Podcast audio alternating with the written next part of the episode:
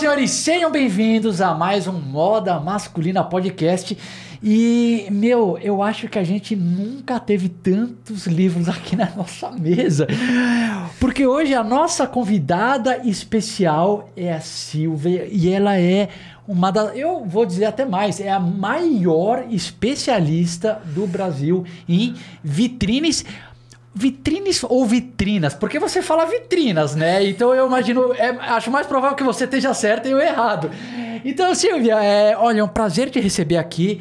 E eu quero te convidar, então, para se apresentar aí pra galera e, e, e, já começa falando dessa questão se é vitrina ou vitrine. Bom, oi, é muito bom estar aqui. Eu adoro conversar com as pessoas. Eu acho que está na hora de ensinar, de fazer as pessoas aprenderem alguma coisa. Então, estou mais aberta para quem quiser, o que quiser. Agora, é vitrina, porque em português é vitrina. Em francês é vitrine. E aí a gente usa que nem lingerie, pré-à-porter, uh, abajur. São palavras francesas que a gente usa uh, em português. Mas não é a palavra em português.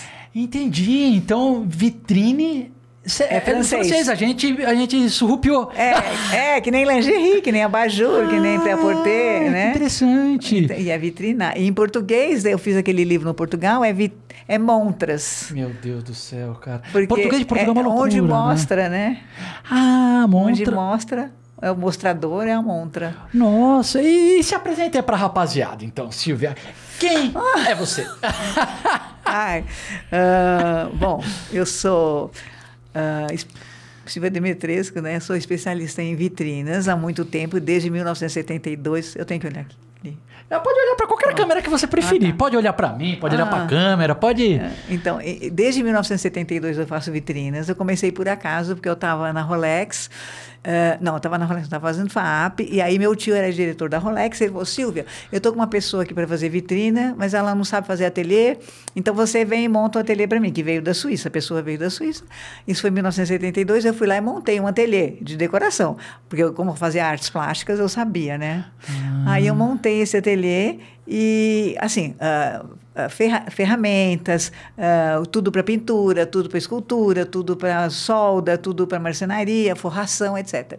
E aí a pessoa ficou, acho que meio ano e desistiu. Falou: ah, não, vou embora porque eu não gostei do Brasil, vou embora. Aí ele falou para mim: ah, você entende você não entende de vitrina, mas você entende de artes plásticas. Você não quer experimentar? Eu falei, mas eu não sei nada. E aí foi assim, por acaso que eu caí, né? Aí ele falou assim, então, então você vai para a Suíça, você vai fazer dois meses de treino lá. Aí você volta, faz dois meses de treino na Argentina. Na Rolex, você foi na Suíça fazer treinamento na Rolex. Já começou? É. Meu Deus. Mas eu acho que em 72 tinha pouca gente. Caraca, meu, que demais! Aí fiquei dois meses lá, depois eu voltei, fiquei dois meses na Argentina, voltei. E aí eu montei o ateliê e fiquei nisso, porque em vez de fazer artes plásticas, eu queria ser escultora, queria fazer outras coisas, acabei ficando nesse métier, que eu achei bom, porque depois eu casei, no uh, fim de 72 eu casei, aí fui morar um ano na Alemanha e fiz um curso de vitrinismo na Alemanha, uh, e eu trabalhei na Hertz, que é tipo o Mapping, não existe mais essa loja, mas em Kaufhof, que existe ainda, tem a mesma empresa. Aí eu fiquei lá um, um ano trabalhando de forração, de pintar, tudo que fazia na vitrina com o curso, porque o curso você só podia fazer à noite. E aí você tinha que trabalhar de dia. Aí eu fiz Entendi. um ano disso. Aí quando eu voltei, eu já estava inserida no mercado. Meu Deus, quando você voltou, você voltou com um currículo fraco, é. né? Tipo. Suíça, gente... é, Alemanha, tipo, voltou, tipo, foi com a demanda, né? É. E, pô, que legal. E, e hoje. Então foi por acaso, né? Eu entrei por acaso. Mas Nossa. talvez o mercado na época era mais difícil porque não existia, ninguém fazia vitrina, tinha nessa década 73, 80, só tinha o Silvio Kleinburg que fazia Zump, tinha o pessoal da ah, como é que chamava aquela marca bem brasileira? Lá do Rio. Ih, não sei o que, América. Nossa, América não... Yes ou Yes América. Nossa, não lembro. Bom, era uma marca que fazia lá no Rio. Era só, ninguém fazia. E o H Stern, que era o Pepe. Então só tinha essas pessoas, eram quatro pessoas. E o Richard, a Richard tinha o Renato. Que saiu agora há pouco. Então a gente assim, eram poucas pessoas, um mercado enorme e ninguém dava conta de fazer tudo, né? Não tinha como fazer, né? Então eu acho que depois foi aparecendo curso em escola de moda, foi aparecendo curso livre. E aí as pessoas começaram a fazer vitrine, né? Então agora eu acho que tem bastante gente. Eu estou até num, num grupo de VM, acho que tem umas 500 pessoas, né? Meu Deus é, do tem céu. muita gente fazendo, principalmente atacado, né? E assim, as grandes marcas têm vitrine, tem o VM, que agora não é mais, antes era vitrinismo e agora virou visual merchandising. Que antes a gente só fazia vitrina e o pessoal da loja fazia a loja. Hoje a gente faz a vitrina e a loja. Ah, Por isso tá, que virou entendi. visual merchandising. O VM, então, ele é responsável pelas duas etapas. Vitrina E, e loja. Antigamente... Era separado. Vocês faziam aquela vitrina lindona e, tipo, eventualmente O lá cara dentro... fazia aquele tipo, balcãozinho de plástico, né? De Ai, que loucura isso, né? cara. É, então são... separado. Ó, você falou 72, 80, 90. Eu sou ruim, dá, dá, meu, quase 50 50, anos. 50 anos de experiência. cara, então você deve ter visto, assim, uma transformação nesse segmento impressionante, né, cara? Porque, É, é. porque muitos ciclos de É, moda... porque, inclusive, quando eu comecei, que eu fiquei assim, eh, fazendo a Rolex muito tempo, né? E aí eu não podia fazer nada de relógio, né? Só podia... Aí eu falei assim, não, aí eu comecei a pôr uma meta na cabeça. Eu falei, vou fazer 1.500 lojas. Se eu fizer 1.500 lojas, eu posso parar, mas eu já passei e continuo. Aí eh, eu comecei a fazer eh, feira, que tinha na Anhembi, né? Feira de alimento, feira de fotografia, feira de carro, feira de, sei lá, qualquer coisa, agro, agro- agronomia, etc. Então, eh, eu comecei a fazer, e aí eu fazia de tudo, menos relógio, porque eu não podia fazer relógio. Até hoje, eu não posso muito, não posso, colocar fotos que eu fiz de vitrina da Rolex em lugar nenhum. Eu tenho um e-mail. Segredo, apesar que, apesar que continua igual, né? A Rolex de lá atrás e até hoje continua mais ou menos igual. Porque a gente trabalhava na Rolex, era assim, vinha, você estava numa maternidade, vinha um carrinho, com os pedacinhos de madeira, os pedacinhos de couro, e aí você tinha que montar o display ah, com luva. Não, ah, parece uma enfermaria. Aí fazia o, o display, você fazia, forrava as pastezinhas, montava. Levava uma semana para montar um display, caríssimo, né? E aí você montava o display, aí ia lá embaixo da, da Rolex tem um ateliê onde fotografava para ninguém saber que era segredo.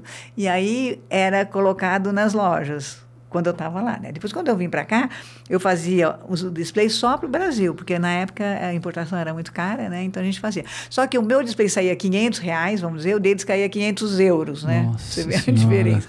E eu que comprava o couro para a Rolex, porque a Rolex estava num couro muito fino e meu pai tinha costume e aí eu consegui com as pessoas que ele conhecia de pegar o couro e dividir o couro em várias uma fatia de couro, assim, dá cinco camadas de couro fininhas. E é assim que a gente trabalha na Rolex, né? Com couro muito fininho.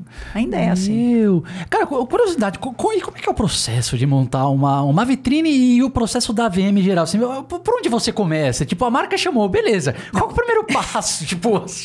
Não, vai ter uma campanha, né? ah, tá. Entendi. Aí vai ser, hoje é, sei lá, polo, amanhã é vela, amanhã, não sei, é música, né? Que eles patrocinam. Então, Então eles, a marca coloca um, um contexto ali, tipo, Tem. putz, beleza, a gente tá com essa, essa coleção tal. a então, campanha de novembro, quer dizer, é Tá, um legal. ano antes, a gente faz um ano antes. Um ano antes você começa a fazer Na a Rolex vitrine. era um ano antes. Caramba. Então, se a campanha do, sei lá, de música vai ser setembro do ano que vem, estaria fazendo agora. Meu, um ano antes. Então, Que- tá bom o som? Tá, tá. Ah, é, na Rolex era um ano antes. As grandes marcas de moda têm no Colorado um hangar com, por exemplo, Tommy Hilfiger, essas coisas.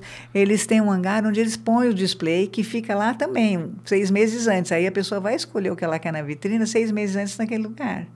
É, Geralmente é assim. As grandes marcas é assim.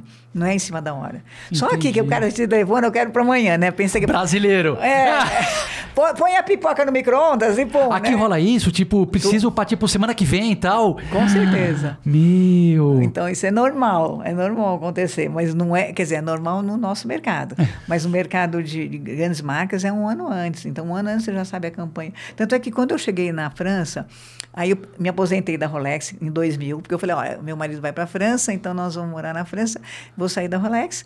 E aí o, o diretor da Rolex de lá falou assim, Silvia, então você vem para a nossa escola, porque a gente banca uma escola lá na Suíça, em Vevey, na cidade da Nestlé, é, e você vem dar aula aqui, porque a gente não tem professor, não tem ninguém do mercado, né, que sabe um, esse mercado de luxo, de relógio. Então você vem. Aí eu fiquei os 11 anos lá trabalhando nessa escola como consultora de merchandising, de visual merchandising mundial. Então, por exemplo, a, a escola lá é bárbara, porque você paga, acho que é 600 francos por ano, se você for suíço, é dois anos, período integral, e você faz, a, a escola age como uma agência. Então, ela, por exemplo, ela achou, sei lá, é, Hugo Boss. Vamos fazer, ela, a diretora foi falar com o Hugo Boss, o Hugo Boss topou fazer as vitrinas, uma campanha de vitrinas. Aí a gente foi com os alunos para lá. Também tem 12, 13 alunos, poucos alunos. Entendi. Foi para lá, estudou todo o mercado deles, a, o marketing, como é que era as sacolas, como é que era a nota fiscal, como é que era a embalagem, é, como é que era a roupa. Aí a gente volta para a escola. Durante dois meses a gente fez 15 projetos, né, os 15 alunos, cada um fez um projeto. Caramba. Aí a marca vem, ou você vai lá e mostra o projeto. E aí uh, o projeto eles aceitam um ou outro. Aí aceitaram de um menino, por exemplo, que eu lembro. Aí o menino teve por um ano, ele podia no Hugo Boss comprar o que ele quisesse, de graça, que era o pagamento dele. Só que a Hugo Boss investiu como se a gente fosse uma agência, só que em vez de ter um projeto para uma agência, tinha 15 projetos, né? Então a gente fez isso com a Renault, com a Sancassec, a lavanderia, fizemos com a Louis Vuitton, fizemos com a com a Cartier, não, mas fizemos com uma outra marca de relógio, JWC. Sim. Uh, ah, fizemos muitos projetos. E aí era sempre assim, a escola funcionava como uma agência, só que o cara, em vez de um projeto, recebia 14, 15 projetos. E daí selecionava o que ele curtia. Ele curtia e podia falar assim, ah, gostei dessa cor, mas gostei desse desenho. Vamos Entendi. juntar? Aí os alunos tinham Nossa. que juntar. E daí o aluno que ganhasse pagamento era é, esse aqui ganhar o, o Gubol, esse Louis Vuitton, esse ganhou o Renault. É, o da Renault não ganhou o Renault, mas o da Renault foi, foi montar a loja nova que, que tem uh, 1.200 metros quadrados. Foram, ele foi lá e ficou dois meses montando a loja com o pessoal da agência. Que legal. Daí com um contrato, imagino que... É, aí é, porque devia ter uma bolsa, não sei. Aí também Nossa, então daí, então daí a, a, essa escola já fazia um, um meio campo para inserir é, o pessoal no mercado de trabalho. De lá saem até hoje ganhando 5, 6 mil euros. Cara, que delícia. Quer dizer, que é, e é visão merchandising. E você imagina a Suíça desse tamanho, ninguém quer sair da Suíça, né? Ainda Nossa. Eles não querem sair da Suíça, então eles acabam trabalhando na Suíça ou para empresas suíças para fora, mas poucos saem da Suíça. Então, então, então beleza. Então, só para contextualizar. Ah, eu não cheguei no Você fim. comentou, não, eu estou falando, você começou é, devagar. Você começou trabalhando na Rolex e depois, quando foi mudar de agora vai ser professora, começou sendo professora na França, na Suíça, aliás. Então, pô, Nada mal. Nada mal. e daí você ficou 11 anos, então? É, dando aula lá. Meu. E aí, foi, foi exatamente 2004 que a Natura abriu a loja lá. E aí eu estudei com um dos donos, estudei no colégio, no Dante, estudei no Dante, estudei com eles. E aí ele falou, Silvia, já que você está na França, eu quero que você cuide do VM da Natura. Então aí eu cuidei da abertura da loja, arquitetura, tudo, uh, só, mas só a parte de VM, porque eu tinha umas brigas imensas com o arquiteto, né? não vou falar o nome, né? Mas tinha umas brigas imensas, porque assim, ah, não precisa de luz, porque a loja está linda. Eu falei, não, mas a vitrine é que vai vir depois todo dia, a loja está linda, mas nós temos que ter luz. Então tive muita briga de iluminação, de prateleiras, de alturas, porque o arquiteto não é comercial, né? E a, a gente tem muita briga. Porque o, o, arquiteto, é, ele acha a loja bonita, mas ele não vê essa parte do visual merchandising. A passagem, se tem uma pessoa gorda, como é que ela passa? Se a pessoa, como é que ela pega? Como é que é o cabide de um magro, de um gordo, de uma criança? É tudo diferente. Como é que é a ambientação? O banco, cadeira, você não pode, por exemplo, para obeso, você não pode ter cadeira assim. Você tem que ter banco que o cara consiga sentar e levantar. Você tem que ter passagem mais larga, cadeira de rodas e assim por diante.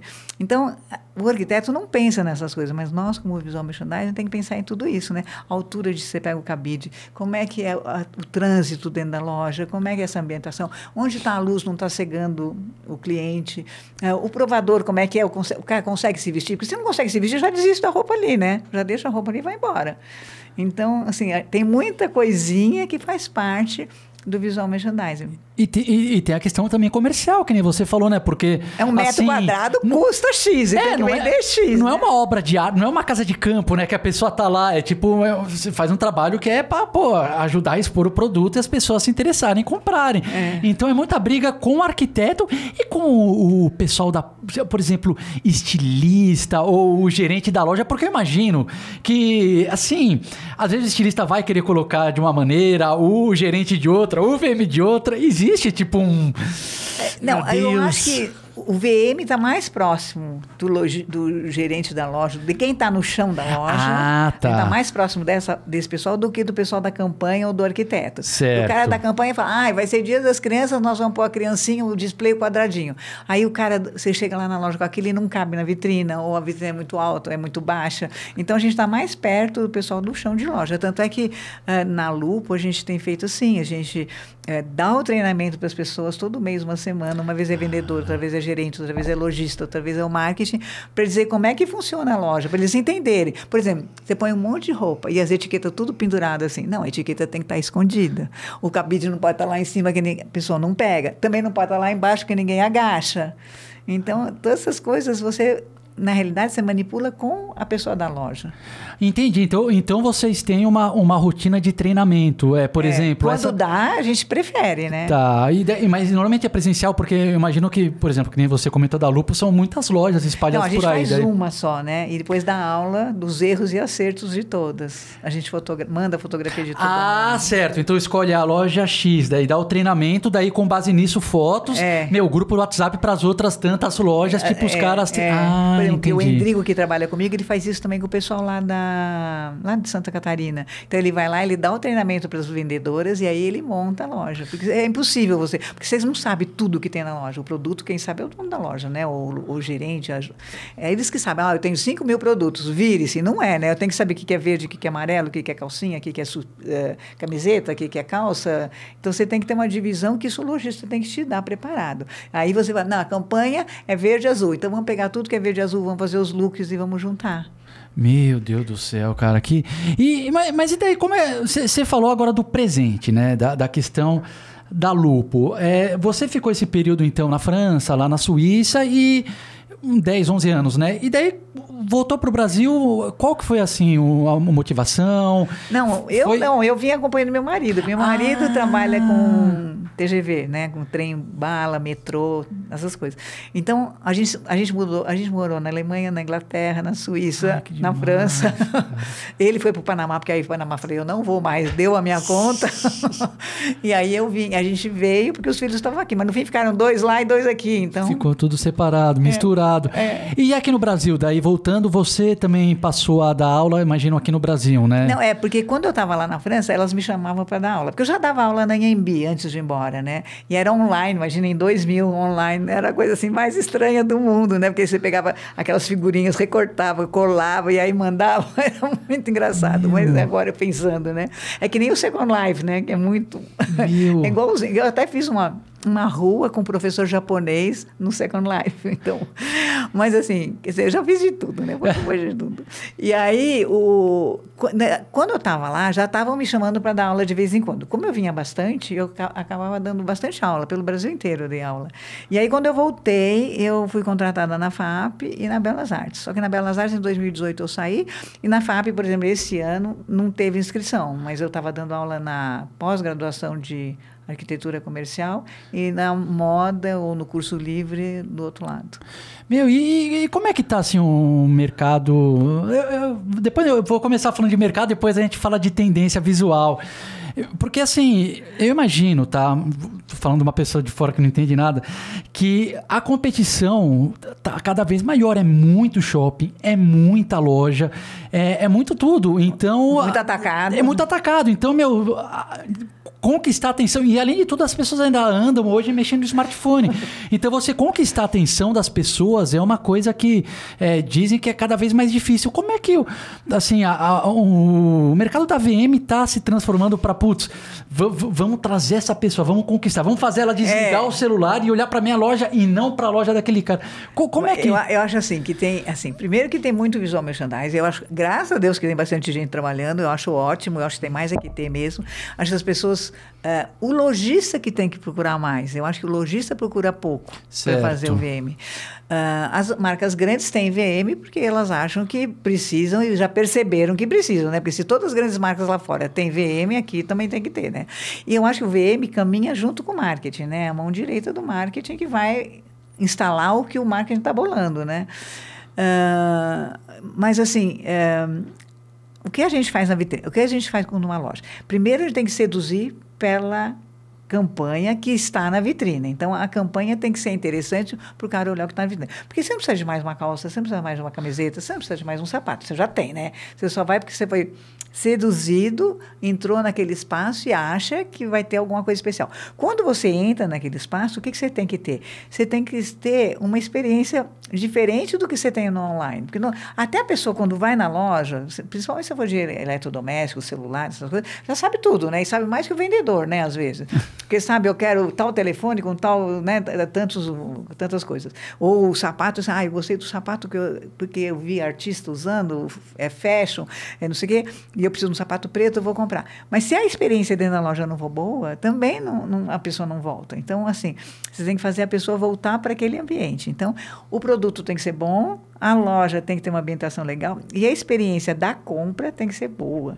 Ou acontecer alguma coisa a mais. Por exemplo, a, a Lacoste, ela é assim, eu olho meu marido, né? Meu marido não joga tênis, mas é o cara que joga tênis, mais velho, com aquela camiseta polo. E é, esse é o pessoal que usa Lacoste, que sempre usou.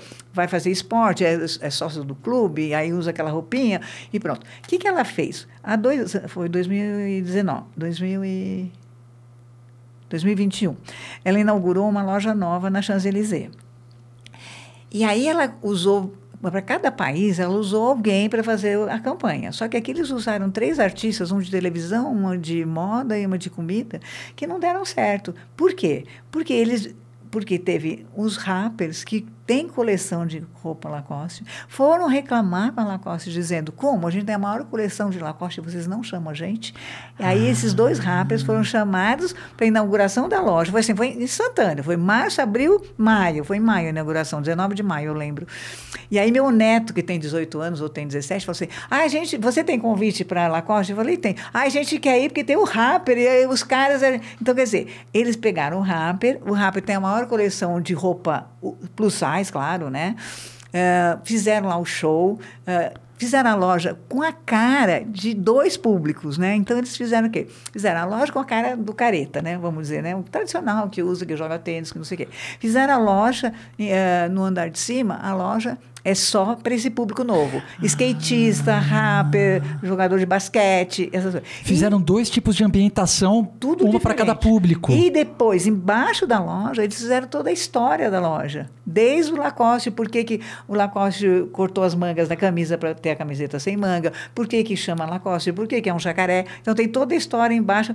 Vários artistas foram chamados uh, uh, para fazer camisetas, algumas especiais com design especial. Então, artistas assim que nem o Weiwei, uhum. o, o Moldover, uh, os irmãos uh, Campana. Então, artistas completamente diferentes fazendo coisas para a Lacoste. Então, ela conseguiu juntar um mundo histórico e do design, o um mundo do que é ela e o um mundo dos novos atletas, os novos esportes, os novos tribos, talvez, a gente não deve dizer essa palavra, mas novos personagens é porque, que usam Lacoste. Porque essa galera jovem, assim, geração Z, né, que tá, nem sei exatamente, eu acho que até 23, ah, é. 24 para baixo, é. enfim, mas que é um público que está aumentando muito o consumo e, e, e, é um desafio, né, porque você pegou o exemplo da Lacoste, eu acho muito legal o o, o Mário, no curso dele, esse último que eu participei, o Mário Queiroz, ele fala do exemplo da Lacoste, como eles estão, tipo, batalhando para trazer essa, essa geração Z. Mas realmente é, é uma coisa que é complexa, porque você tem um grande público que é que tá ficando fala, velho, né? Mas é, mas é né, um cara que consome bem, né? Que, que é mais é. tradicional. E você ter esse outro público, tipo, então o público mais que nem você falou de clube e tal, mais, mais, clássico. E o pessoal jovem, mais ligado ao rap. Pô, como, como é que você une as duas coisas no mesmo espaço? E, e aí eles fizeram até na Coreia, né? Eles pegaram aqueles cantores da Coreia que estão super. Os caras do K-pop. É, legal. Todo, e também pegaram eles para falar que eles usam a roupa, que eles usam aquele bonezinho, né? Que eles gostam daquele bonezinho com a roupa Lacoste. Então você vê que eles conseguiram juntar. Mas isso é uma sacada de marketing maravilhosa, né? Eu acho que não é todo mundo que consegue, né? Meu, agora que você comentou, você sabe que esses dias eu fui na, na inauguração da loja nova da Zara, ali ah. no Higienópolis. Ai, tá toda branca, com a iluminação diferente. Exato, é linda. Fizeram um esquema meio flagship e eles fizeram uma apresentação ali para jornalistas e tal. E eles comentaram isso. Eles fizeram um pedaço da loja quando você entra, que é moda tipo casual, daí outro com uma decoração diferente, que é uma moda mais alinhada, mais social.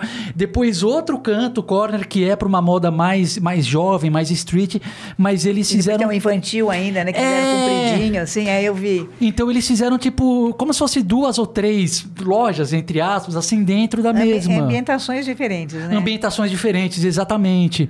Então, então é uma coisa que eu imagino que faça acho, sentido é, hoje. Faz senti não, eu acho que faz todo sentido, porque você não consegue vender só para uma pessoa, né? Você não consegue mais, né? Então você tem várias pessoas e as pessoas, como eu te digo, tem mais velho, mais novo, o público mais velho é um gosto, o médio é outro gosto, a criança é outro gosto, né? E eu acho que tem que tentar adaptar todos eles no mesmo espaço, né?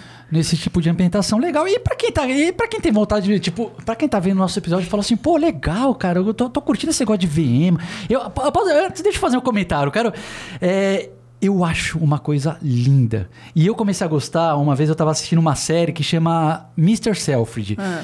Não lembro se era na Netflix, para mim, não sei, eu tava é, vendo. eu também assisti. Você assistiu? E, e, o que eu fiquei impressionado é assim, o cara, o vitrinista, eu lembro até o nome dele, era Henry, Henry, Henry alguma coisa, né?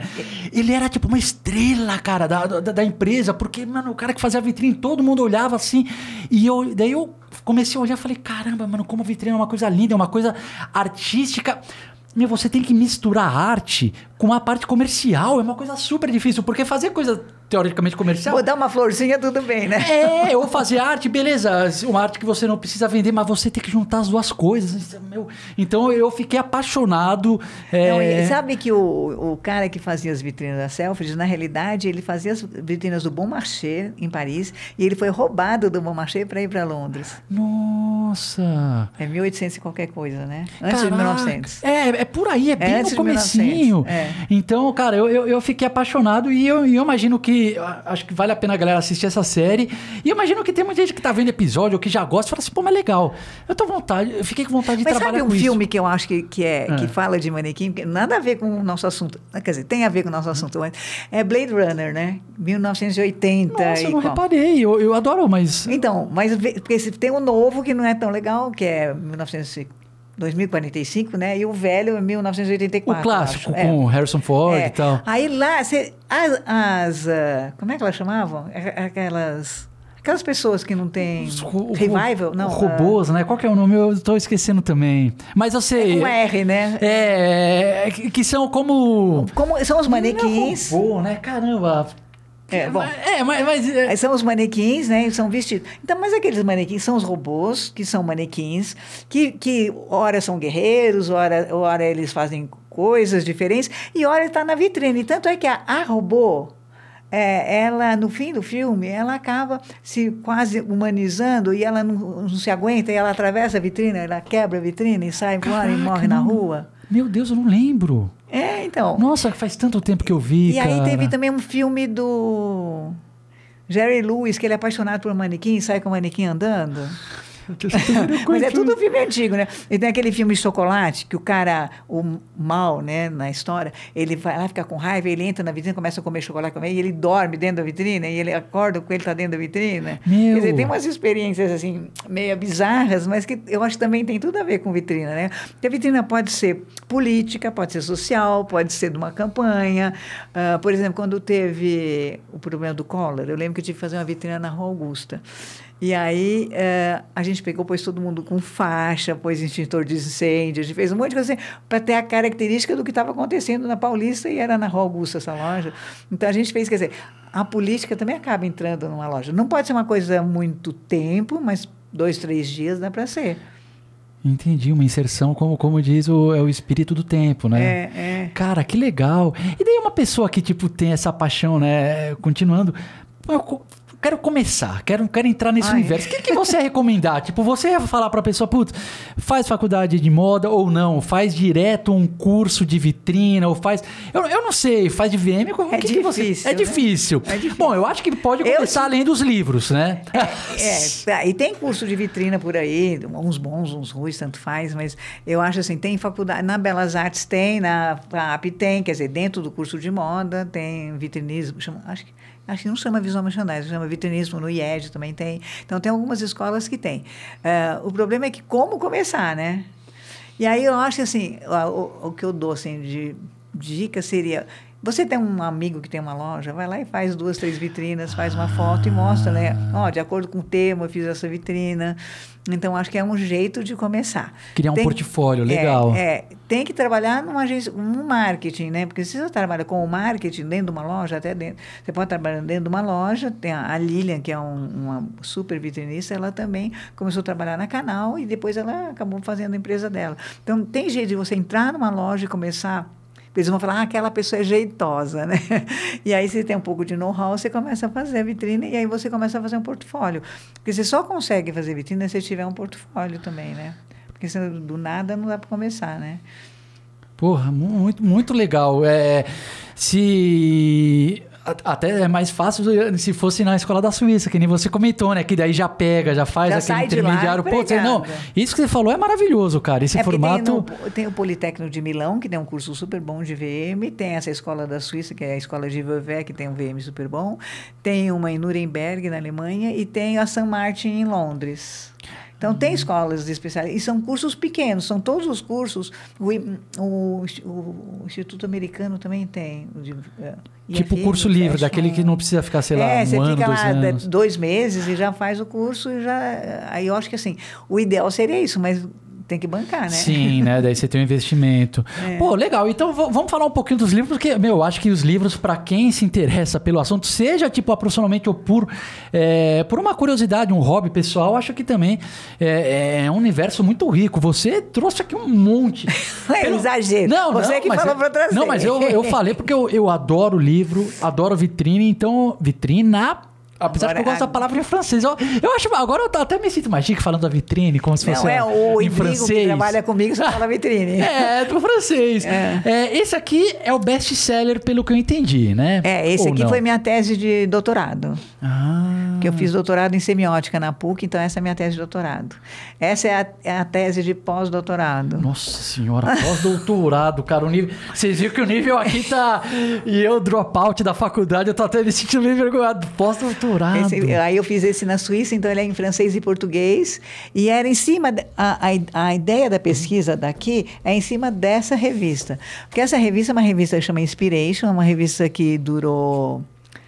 Acho que uns 30 anos. Nossa, que... E eu era editora da, da Mas eu também mandava vitrina minha, né? Então, como eu viajava muito, eu tirava fotos pelo mundo e mandava para cá, e mais ou menos tinha vitrina minha.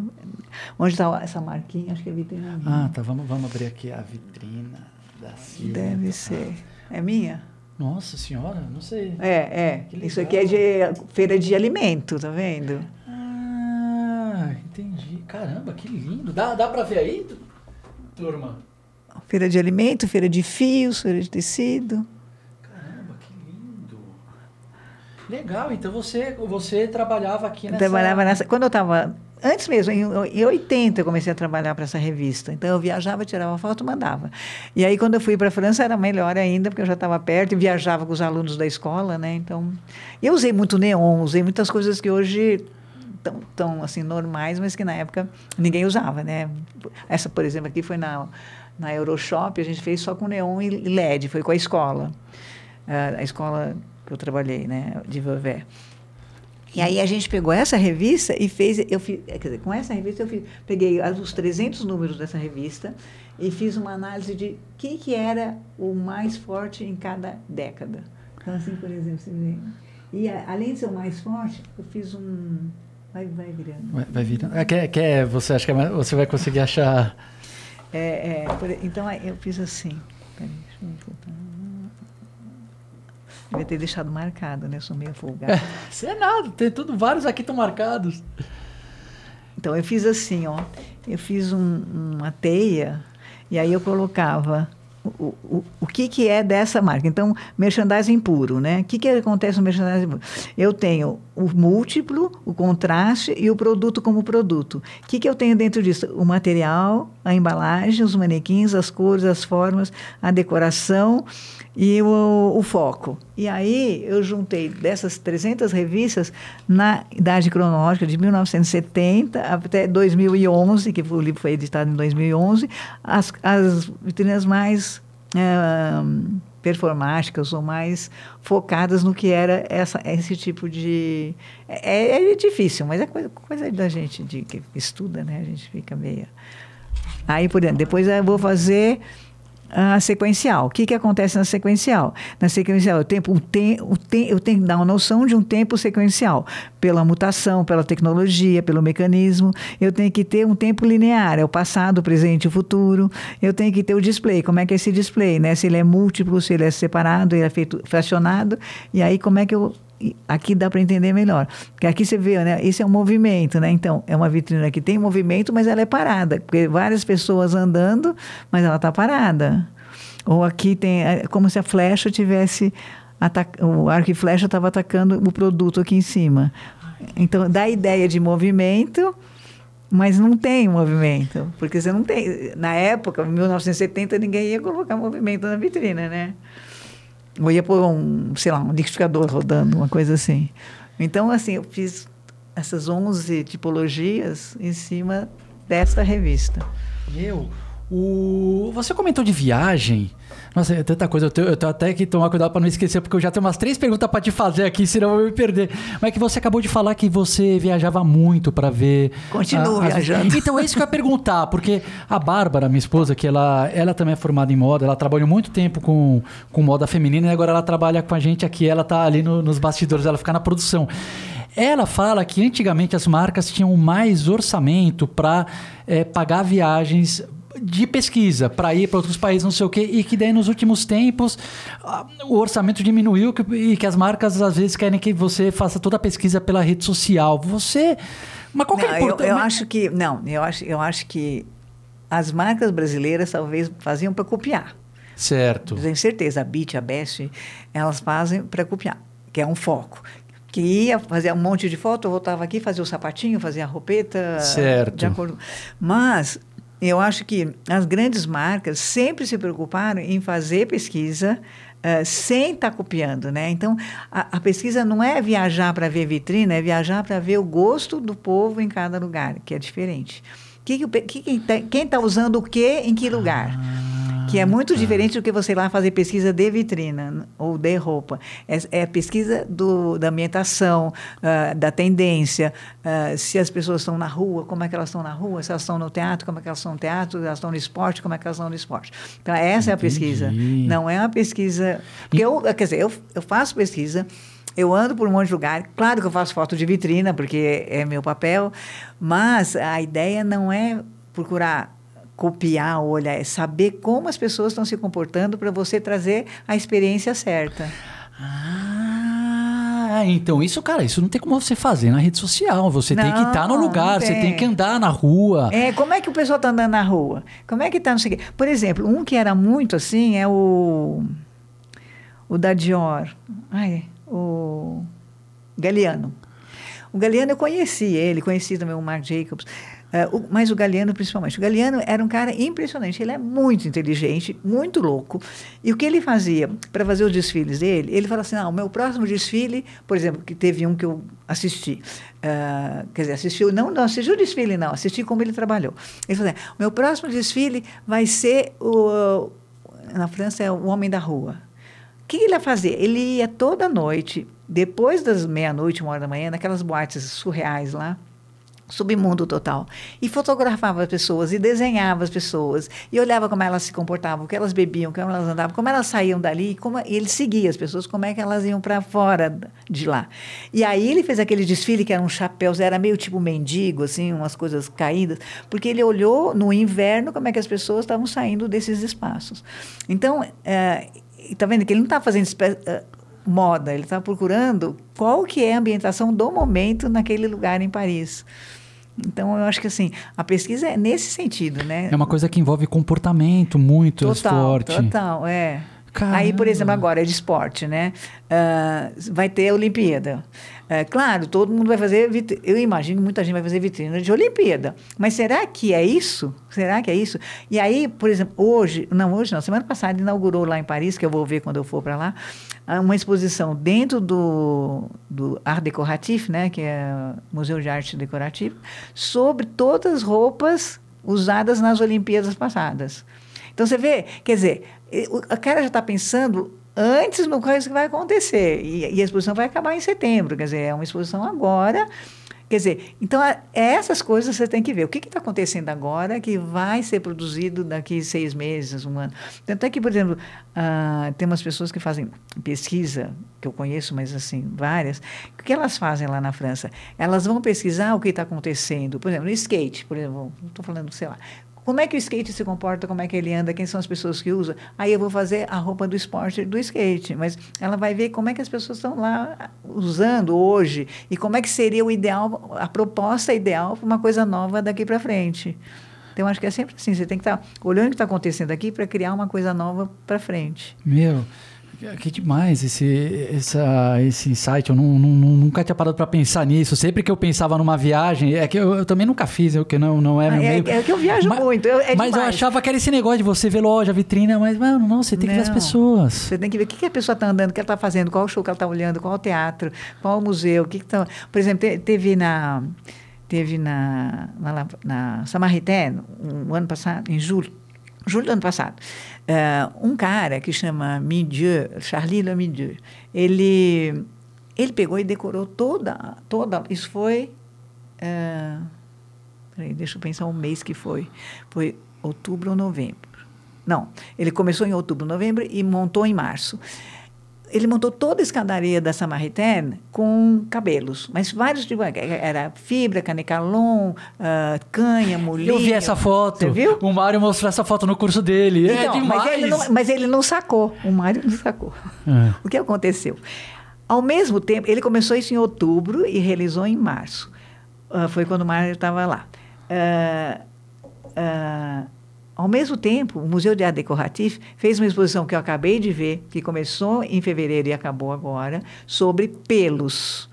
Todos os, os designers de moda que usaram pelos. ah, cachemir, ah, ah, pelúcia, várias coisas. Então, tinham várias modas usando pelo. E por, por que tudo isso? Porque em francês, ninguém sabe, mas quando você fala poil, é pelo. Mas poil, a poil quer dizer pelado. E du poil quer dizer sorte. Na realidade, Jesus. tanto o museu como a Samaritaine estavam brincando com essa palavra para os franceses. Então, era uma vitrina dedicada, uma ambientação de loja e um museu dedicado para o público francês e que ninguém entendeu. Nossa, bugou minha cabeça essas três palavras. O, esse, esse- E- Então, porque é muito difícil. É, e, e, assim, é muito difícil você perceber isso. Porque só você, que sendo uma. Assim, que nem eu que falo francês desde que eu nasci. Então, uma pessoa de língua francesa que entendeu a exposição e a Samaritaine, porque senão não tinha sentido. E aí eles puseram essas pessoas com pelo no carrossel, puseram eles no jornal, puseram no museu. Quer dizer, então você via essas pessoas com cabelo circulando, mas na realidade eles estavam fazendo uma brincadeira com a palavra poil, que é pelo, pelado e sortudo. Pelo, pelado, Pelado e sortudo. Pelo, pelado, sortudo. Adorei essas, essas três palavras. E, pô, legal. Vamos continuando então. A gente tava falando aqui dos seus fazendo livros. assim, É. Então a gente tá falando dos seus livros. Isso aqui, então. Doutorado, Doutorado, pós-doc. aqui. Aqui a gente tem as revistas que você. Eu fui editora. Foi editora. E daí teve esse aqui que você falou que lançou em em, Portugal. Portugal. E o que mais nós temos aqui? Conta pra Ai, gente. ah, esse aqui tá até fechadinho. Ah, É, mas esse é, esse é o mais, assim, baratinho, dá para comprar aqui na loja americana, que é da... É bem assim, você fazer o beabá do... Pode abrir. O Uh, beabá do... Mas não sei se é... é o- ele é todo branco e preto, não tem graça, mas ele é o beabá do, vi- da vitrina. Como é que você coloca a luz, como é que você coloca a distância, como é que você coloca a altura, ah, a, a temática, é assim, o beabá. Ah, mas é importante pra quem quer começar, É, então. esse é o beabá. E é baratinho, adoro. acho que é 32 reais. É baratinho. adoro. E aí, tudo que está aí, você pode entrar no site deles e tá, estão as vitrinas coloridas e tudo. Ah, entendi. E o Mário também tem uma. Ele, é, dessa coleção, ele também tem um livro nessa coleção. Dessa coleção? É, ele também tem. Ah, é, desse, engraçado, esse aqui eu não tenho dele. Eu tenho dois dele, que é o... O Homem- O, o Homem... A moda no século... Cadê? Tá até aqui do lado, ó. É Homens... é o, o homem dos Aqui, ó. urbano, né? Homens em moda no século XXI. E tem o outro e que tem é o, o- herói desmascarado, o herói. É, acho. É. O, pô, legal. Então, pra quem tá começando... Esse, aí é aqui. o ideal. Pô, então esse aqui é o que eu quero ler pra aprender um pouco. E esses dois? Bom, esse aqui foi o primeiro. O seu primeiro livro. Esse é o primeiro livro. E essa aqui é a edição original, também a primeira edição? É, é, esse acabou e não tem mais. E aí, então, aí tem justamente a, a Laura Falzoni, o Silvio Kleinburg, o Manuel, todas as pessoas que trabalhavam nessa época, década de 80, 90. Ah, É. Então, Nossa, que coisa linda! então, mas você está vendo? É tudo fácil, né? Uma, a- a- um calendário da Rolex com a casa replicada em miniatura. Nossa, o primeiro, legal. Aí o segundo foi esse, foi para a abertura do shopping Morumbi. Foi o segundo. Aí depois, aí depois, ah, depois, depois, depois, depois, depois. Nós temos esses, Ah, esse quatro aqui, esse aqui foi quando eu dava aula na. Anhembi Morumbi, quando eu fui para a França, que era assim, como você viaja, como é que você olha, o que, que as palavras te remetem. Então, ele é assim, é para fazer um exercício de cabeça, né? Então, por exemplo, ah, bebê, o que, que te remete? Cor azul, cor rosa, barulho, choradeira, ah, nuvem, conforto, desconforto. Ah, então, tem umas várias listas de como você pesquisa a partir de palavras, cores ou, ou texturas ou materiais. Nossa senhora, é complexo o negócio. Eu tô, eu tô gostando. Aí esse foi um guia de Paris que eu fiz quando eu estava lá na França, que foi um amigo nosso que pediu, foi para o Banco Fator, ah, o que visitar em Paris. Então não tem Torre Eiffel, não vai ter Champs-Élysées, não vai ter nada disso, mas vai ter onde você faz pesquisa de moda. Então o, resta vamos dizer, o museu, a biblioteca, o restaurante, o bairro, como você anda em Paris. Esse aqui é o guia para os insiders, para quem quer É. viver a vida de parisiense É, de é, fato. É. Muito. Só que mundo pede para refazer, mas eu, ah, eu não tenho mais vontade de refazer. Mas por que não? Ah, porque tem que. Ah, não sei. Não, ô, Silvia. Fazendo mais outras coisas. Não, meu, mas ó, meu, você tem esses livros. Cara, é, coloca pra vender em formato e-book. Eu sei que, claro, eles não têm um impacto porque é um livro. Não, esse, por exemplo, tá no visuais. e-book. Esse tá? Esse tá. então, faz o formato e-book, cara, e vende, porque, mano, é, é tão bom Mas assim. eu acho que coisa de Paris tem tanto, tanta coisa de Paris. Ah, mas, cara, mas aí Isso é aí é- Paris sobre o seu olhar. É, é só o que você deve ver, né? A loja que você deve ver. Por exemplo, tem, tem umas, umas lojas que a gente foi até assim meio estranha, que você passa dentro de um túnel, não sei o quê, o cara que vende só para grunge, aqueles pregos, parafuso. Mas aí quando eu cheguei lá, o cara falou: O que você está fazendo aqui? Você não é desse ambiente. Eu falei: Não, mas eu quero ver a loja. Não, mas, mas é. Mas, então, mas é uma coisa cara pessoal que com a interpretação da Silvia. super sabe legal. assim? Sei. que, que a Madonna faz, não sei o quê, também é escondido no lugar dessas coisas, né? Nossa. Aí eu pus os endereços e tudo. Demais. E daí temos mais esses dois aqui. Esse aqui foi a Lynx que pediu para dar de brinde, é sobre a história do varejo em São Paulo. História do varejo. Só do varejo em São Paulo, de 1800 até 2000 e pouco. Meu Deus, cara, isso aqui. Aí foi por décadas, aí na década de 80, acho que tem bastante vitrina minha. Esse. Opa, desculpa, eu até. Não, mas é porque ele vem com essa folha dentro. Ah, aí tem só paulista aqui. Só paulista. E aqui, ó, são as minhas vitrinas. É aqui, década de 80, é Dumont. Aí. Ah, ah, panela, Nossa, chocolate. Deixa assim cho- não. essa foi, foi na Bienal que o a Dumont tava, tava o Magritte estava aí na Bienal e aí eu fiz as vitrinas deles que eles patrocinaram com elementos do Magritte, quadros do Magritte. Esse aqui é pilha. Não, já fiz foi coisas diferentes. Tem de tudo. Nossa, É, é a tampinha da pilha e a pilha e o neon. Caraca. Aí, essa aqui é de brinquedo, ali era tudo a rigor, que era uma loja que, vem, que alugava, eh, como é que é? Smoking. Ali na, é- Cara, esses seus livros, eles não são só a história das vitrinas no Brasil. Aí, por exemplo, eles abre aqui, é. moda inteira. é, é verdade. Como um todo, cara. Aí, aqui, ó, tem um, um folder com, com a história desde 1800 até 2000, No Brasil? no- só em São Paulo, só São Paulo. Caraca! As pessoas que aí tem as pessoas que trabalharam, Nossa as pessoas que trabalharam, o tipo de manequim, né, a Propavit, é, os manequins Almax, aí o, os tipos de lojas diferentes. Esse aqui, esse aqui tem pra comprar? Não, esse aqui eu só. eu- acabou? não, ele fez Ah. 3 mil e me deu mil. Aí eu tenho alguns em casa. Tenho, sei lá, deve ter um. Não tenho muitos, mas tenho ainda alguns. Aí vou dando. Quando eu dou aula, às vezes eu levo para vender. Poxa, Silvia, você tem que relançar, cara, esses negócios.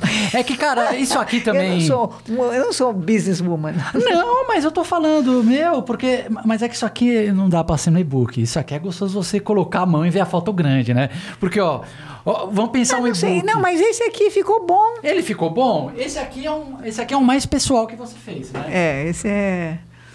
Então conta um pouco deles também. Esse eu ganhei em 2000, não, é 2019. Eu ganhei um diário da minha bisavó e do meu pai, que eu não sabia. Ah, e aí descobri um monte de coisas. E durante a pandemia eu fiz esse livro e contei a história da família, a família do meu marido, a minha família. Ganhei- é, é, foi, o cara me ligou para ir buscar esse quadro. Nossa! Aí eu fui lá buscar achando que era um sequestro. Eu falei, ai meu Deus do céu, o que, que o cara. 1900, meu, meu avô morreu em 1930 aí tem um quadro para você. E tinha esse papelzinho colado aqui, que, é, que foi uma tia minha na Suíça que morreu, e ela, que era minha madrinha, e puseram o meu nome aqui. Aí a menina pôs Silvia Schlossinger Demetresco. E aí o cara, o cara que era o pastor ah, calvinista. Tem um Felipe aqui. É, porque é da família. O Esse cara aqui, que era um pastor calvinista, falou: Olha, eu moro na frente dessa casa dessa pessoa e ela deixou tudo para você. Aí foi lá buscar, né? Mas eu estava morrendo de medo, achando que era um sequestro, sei lá. Caraca, que Aí tinha vários documentos. Aí, aí eu fiz desenhos, isso aqui é desenho meu, assim, da minha. A partir do diário, eu comecei a fazer o desenho da minha bisavó, trabalhando com, as- com todo mundo na mesa, em 1870, sei lá, fazendo bordados. Ah, aí as minhas tias avós, né? Então isso aqui são ilustrações que Minhas. você fez. É, eu faço em tudo. Inspiradas no, No texto. No, texto da sua bisa. Bisavó. Porque daí você recebe é um diário da sua bisa e um Diário do meu diário pai. do seu pai. Tá, legal. E aí eu fui. E depois eu fui, assim, as pessoas ajudam, você sabe? As pessoas assim são muito interessadas. Aqui tá aqui a minha avó, o meu avô e os irmãos dele. Minha avó. Então, achei todas as fotos no meio de tudo lá, fui caçando. Aí fiquei dois anos da pandemia, fiquei fazendo livro, ah, escrevendo, também porque meus netos tinham acabado de mudar para a França em 2019. E eles falaram: a gente tem um nome romeno, a gente tem um passaporte suíço, a gente mora na França, o que, que a gente faz? Aí eu falei: "Ah, merece a história, né? Olha essas fotos. É tudo lá no Guarujá, 1950 e pouco. Meu Deus, olha esse carro, as ruas. Caraca. Meu Deus, olha a suga, que demais. A suga passava em cima do bico. Olha que. Aqui são. Meu Deus, cara. É, eu aqui. Sensacional. Meu.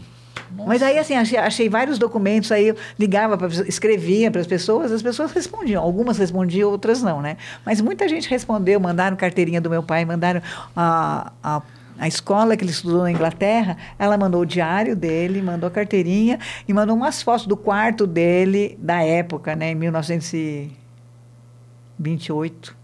Mandou as fotos do quarto, ele remando, um monte de coisa.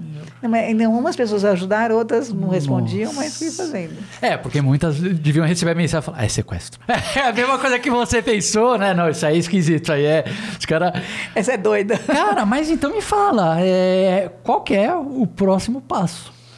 Ah, agora acabei de fazer a exposição, né? Sim. Então, e aí coloquei toda a minha exposição no metaverso. Agora Mas sei. conta da exposição também. Você transformou o livro numa exposição. É, porque como tenho muitas roupas da minha avó, do minha bisavó, eu tenho roupa de batizado de 1910, 1900, eu tenho roupa de, de melindrosa de 1920, com tudo, com casquete, a roupa, tudo. Aí eu resolvi, ah, como eu não sabia o que fazer com essas roupas, eu resolvi, graças ao amigo Marcelo Teixeira, resolvi colocar no metaverso. Ele que falou, vamos fazer, eu tenho metaverso, tem espaço, eu ponho lá para você. Então a gente colocou no metaverso. Ao mesmo tempo, o Marcelo Mendonça me convidou para fazer a exposição dessas roupas na FAM da Moca, né? Onde é o Moinho Santo Antônio. Aham. E aí eu fiz a exposição. Então, acabei de desmontar essa exposição, ah, que tinham sete cenografias com sete décadas, 10, 20, 30, 40, 50, 60, 70. 70 acabava com o meu vestido de noiva, o vestido de noiva da minha prima e o Dodge do meu marido. Aí fizemos isso. E agora eu desmanchei tudo, então agora eu estou descansando, porque eu estou com a língua de fora. Nossa, que demais. Mas eu tenho uma reclamação. Ah. Foi só as roupas femininas, você, sua avó, Bisa e as masculinas. Masculino eu tenho. Tenho muita gravata. Mas tá, mas estava também na exposição? Não E tava. quando que você vai fazer a exposição masculina? Ah, Uai, não, fazer porque é, porque tá essa, que, certo. essa é o que me eu interessa tenho em ver. mantô, tenho chapéu, tenho gravata, tenho Pô, smoking. então, quando é que vai ter essa? Vamos fazer. Ah, gostei! Eu topo tudo. Se você viu? topar, a gente topa, porque eu sou doidão também, hein? É, então bom. O Silver da Barba já deve estar pensando, meu Deus, lá vem o Pedro com mais uma ideia, porque... Então vamos fazer? Vamos. Oi! Mas chama o Mário também. Mas é lógico, né, cara? O projeto, então, então, tamo lá. Já vou criar o grupo no WhatsApp essa Tá semana. bom, vamos fazer. Meu Tá bom. Deus, então tirando essa, essa exposição que a gente vai fazer agora, qual que é o próximo passo? Eu- sei que Não, rola é- Paris e Olimpíadas. Me conta É. essa história e depois me fala o próximo passo também profissional de livros. Não, profissional eu não sei, né? Se eu tiver que fazer mais loja da Lupa. É. É, eu trabalhei na Olimpíada ah, do Rio e trabalhei no Pan-Americano. Na, era tradutor. Na Olimpíada, eu fui tradutora da esgrima, judô e taekwondo. No, no, na Paralimpíada, eu fui assistente dos cegos. Não, não. Como é que? Não, Eles não falam cegos, eles falam não. que não olham bem. Entendi. Do Japão. Do, do Gogobol, que é aquela bola de futebol que tem um sininho dentro. Sei, sei. Então eu que acompanhava eles para o alojamento, para cá, trazer, etc. Caramba. Ah, aí ah, eu me inscrevi para a Olimpíada de Paris. Eu não, não fui aceita ainda para a Olimpíada, mas fui aceita para, para a Olimpíada. Então vou tra- não sei se eu vou trabalhar nas duas ou numa, então vou tentar trabalhar Que de novo. legal, e daí nada a ver com VM, aí é uma coisa de Nada com paixão. Porque, É. cara, a vida não, não dá pra ser só trabalho, né? Eu acho que. É, não, mas eu sempre joguei badminton e, e andava a cavalo. Então, depois que meu pai vendeu a fazenda, eu parei com o cavalo, mas o badminton eu continuei. E meu, meu marido, minha filha e meu pai são remadores. A minha filha, eu tenho uma filha que mora na França que é, foi campeã brasileira, sul-americana, pan-americana de esgrima, de espada. Ai, adoro. E não sei nada, três, mas acho três netas esgrima. fazendo espada.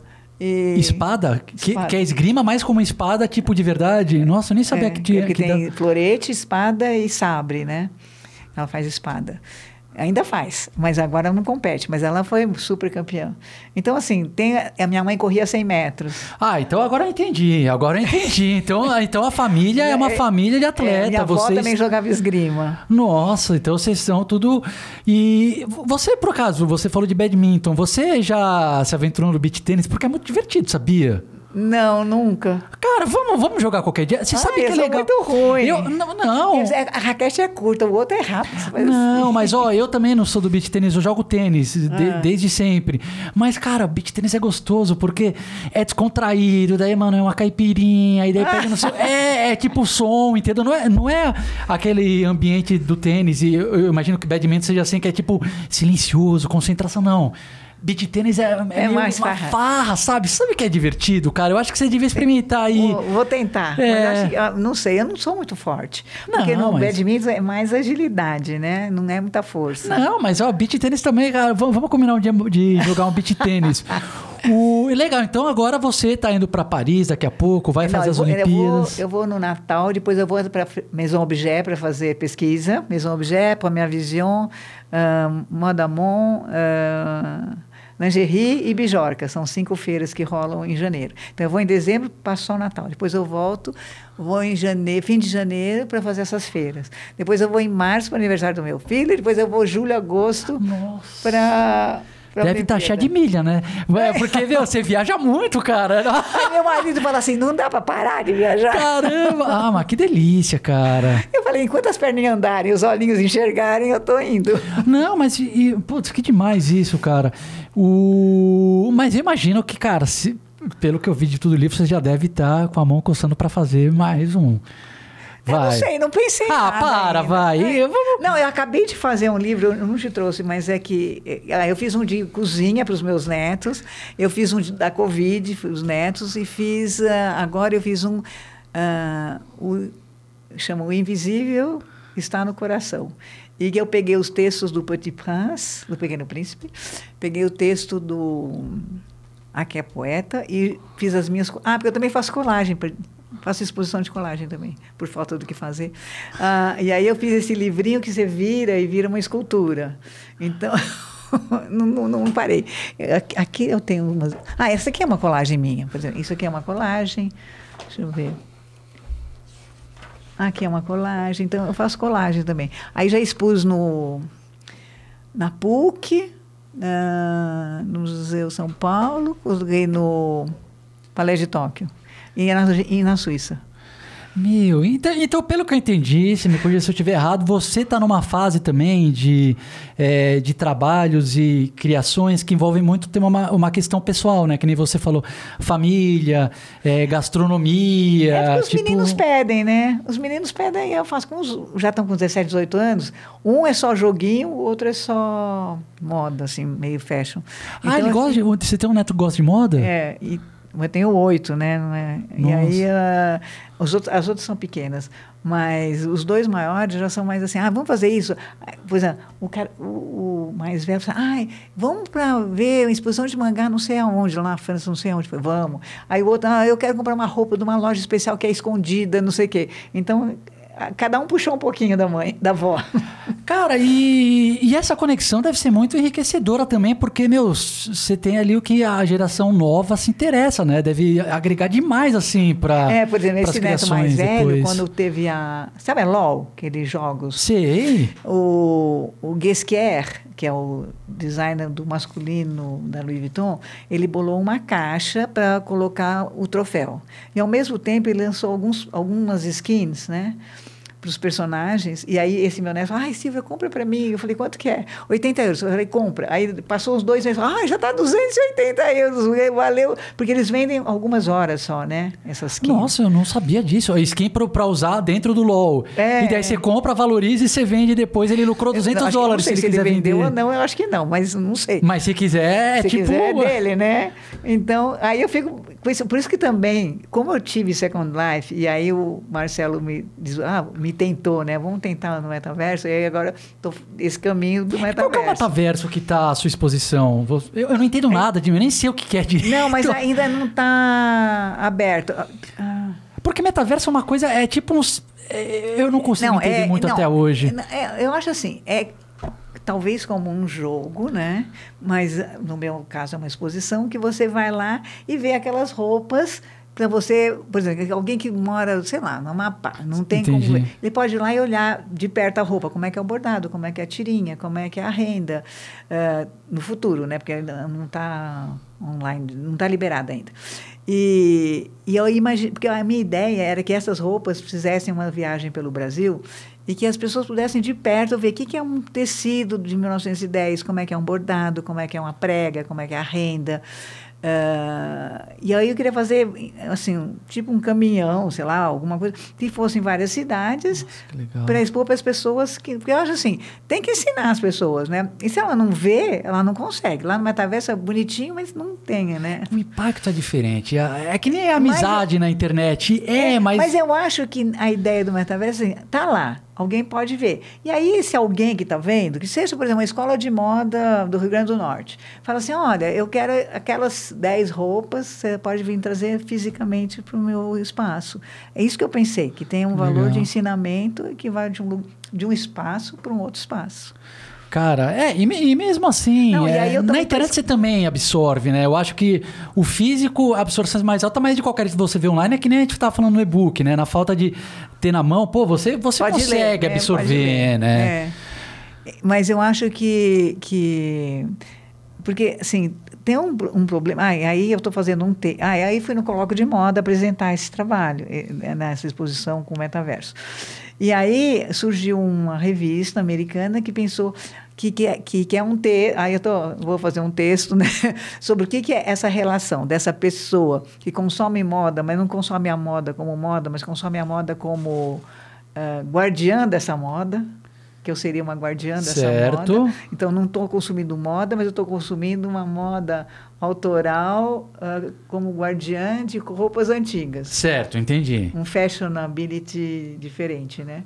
Então agora eu vou fazer isso, agora eu tenho que concentrar nesse texto, que eu não sei como é que vai ser, mas ah, porque é, é assim, é uma, porque você vê, a Fendi colocou um museu no metaverso, a Tommy Hilfiger fez desfile, então tem alguns que fizeram desfile no metaverso, assim como tem o jogo, tem o, o metaverso, e eu acho assim, é, a pessoa pode ver a exposição e falar, ah, eu quero essa roupa, mas eu quero de verdade. Ou eu vou colocar como uma roupa, uma skin para o meu avatar, sei lá, para o meu objeto que está passeando num outro lugar.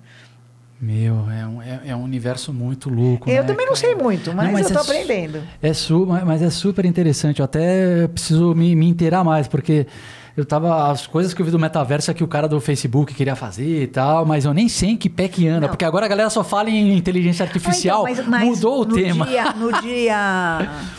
Acho que é 17 de novembro, Hum. a Suzana Velar, da USP, vai fazer uma exposição de moda. Eu acho que vai ser no metaverso, porque ela me convidou e convidou o Marcelo para ir também. Então, acho que nós vamos falar sobre isso. E vai ser no metaverso essa exposição. Eu não sei como é que vai ser. Eu sei que é online. É, o, o, o colo- um colóquio, tipo um colóquio, vai ser online. Eu te mando. Ah, meu, eu quero, eu quero, participar. A Nunca fui numa vê. exposição no metaverso, eu quero participar.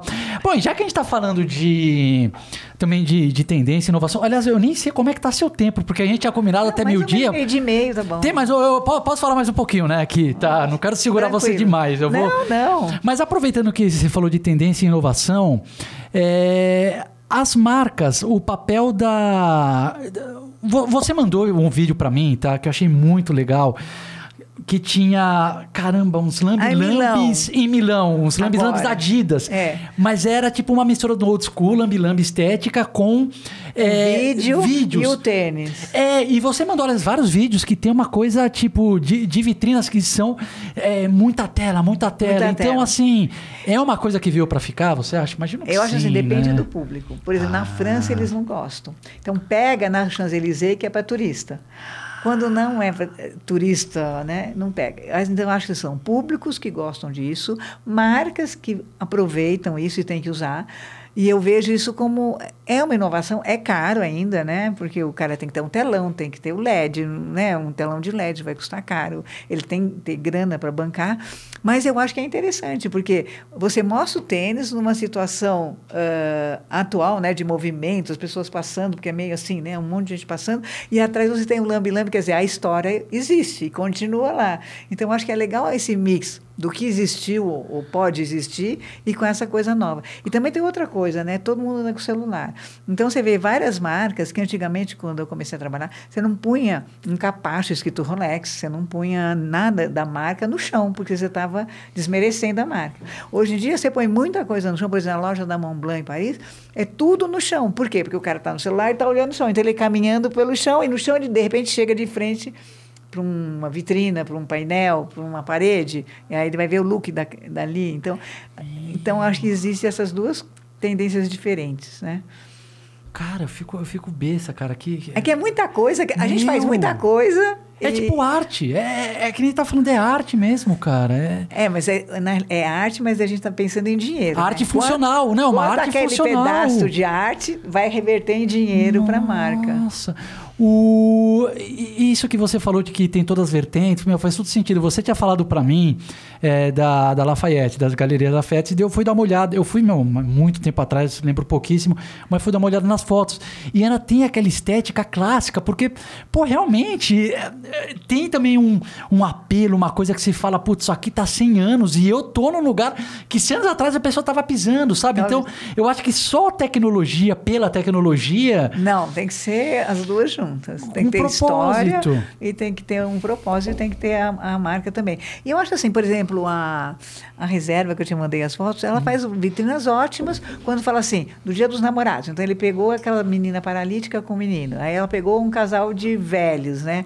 Aí ela vai falar o dia da sexta, né? Sextou. Até ele mesmo, o próprio Rony Mesler, aparece, foi na Higienópolis, aquela vitrina, que ele aparece criança e aí conforme você vai andando, aqueles triangulinhos, né? Que vai rodando, e aí quando você vê, tá ele com a idade dele hoje. Então, acho assim, você vê, ele não, não usou tecnologia, mas ele usou uma técnica que faz como se fosse um painel, né? Porque você é um, são triangulinhos assim que você anda e a figura muda. Então, assim, eu acho que dá para fazer muita coisa sem tecnologia, basta ter ideias. Agora, uma coisa que eu acho que, que no Brasil tem é, as pessoas são muito mais criativas que fora. Ah, é? Ah, eu acho. Para vitrine, eu acho que eles são criativos com pouca coisa. Uh, fora é mais difícil. Eles, eles usam mais tecnologia porque eles não têm a pessoa criativa. Porque, por exemplo, todas as vitrinas na França são feitas na Bélgica, na Itália. Não é fabricado na França. Porque não, custa muito caro o VM na França. Então, ele não é feito na França. Na Inglaterra já é feito. Eu tenho o Nicholson, que faz as vitrinas lá, que eu conheço a Nossa, menina. são lindas essas aí. Então, acho assim, tem lugares que eles fazem porque eles têm um público que, quem eles pagam para fazer. E, por exemplo, a, a diretora a Linda Fargo, que eu conheço e fiz, ela está nessa entrevista aqui, a Linda Fargo, ela, ela era VM e agora é a grande diretora de marketing, porque ela entende tudo e ela compra a coleção conforme o que ela quer colocar na vitrina. É o trabalho inverso. Peraí, deixa, deixa, deixa, deixa eu pausar um minuto para Porque, cara, tanta informação. Ela. Tá, você pode só repetir então? Ela, é, é, ela era do VM. Ah. Do Visual Merchandising, nova, né? Daí virou. E agora, e agora quer dizer, está vários anos lá, agora ela é a diretora de marketing certo. da Bagrove Goodman, que é Nova York, Fifth Avenue. E aí, o que acontece? Ela compra a coleção conforme o que ela quer colocar da temática da vitrina. Interessante. Então ela faz é o caminho contrário, porque normalmente é a vitrina se adapta para a coleção, ela não, a, a coleção se adapta à vitrina. Meu. Quer dizer, não, não acho que seja tudo. Sim, mas, mas, um, mas em certa uma dose. certa fatia. E em relação às lojas que são você comentou comigo da Diesel. Daí ah. eu vi ali uma, umas coisas assim. Porque eu vejo muitas marcas que a maioria fica, indo num sentido mais de deixar mais aconchegante, um lugar que você quer estar. Tá. E a diesel não. E a né? diesel é um negócio assim, que é chocante. Você entra num negócio todo vermelho e tal. E eu vi outras marcas também que às vezes estão fazendo. Eu, eu, eu, nem lembro. A Adidas agora. fez agora uns bujão de gás no papel prateado. Uma né? coisa que impacta e que, tipo, às vezes é um espaço de evento. É menos produto e às vezes eles fazem Mas eu, eu acho que pra... cada vez mais é a experiência na loja Entendi. e menos o, o muito produto na loja. Hum. Porque o cara quer ver, ah, tem a coleção nova. Ele já viu a campanha, ele já sabe. Ele assim, ah, eu gosto da calça do fulano, eu gosto da camiseta do ciclano. Ah, mas eu vou lá na loja para ver como é que é. Ah. Aí, de repente, você entra na loja, por exemplo, a Sephora, que é em português é Sephora, né? Mas é Sephora, é. de cosmética. Quando você vai lá em Paris, Nossa. a loja recebe 6 milhões de pessoas por ano, igual a Torre Eiffel.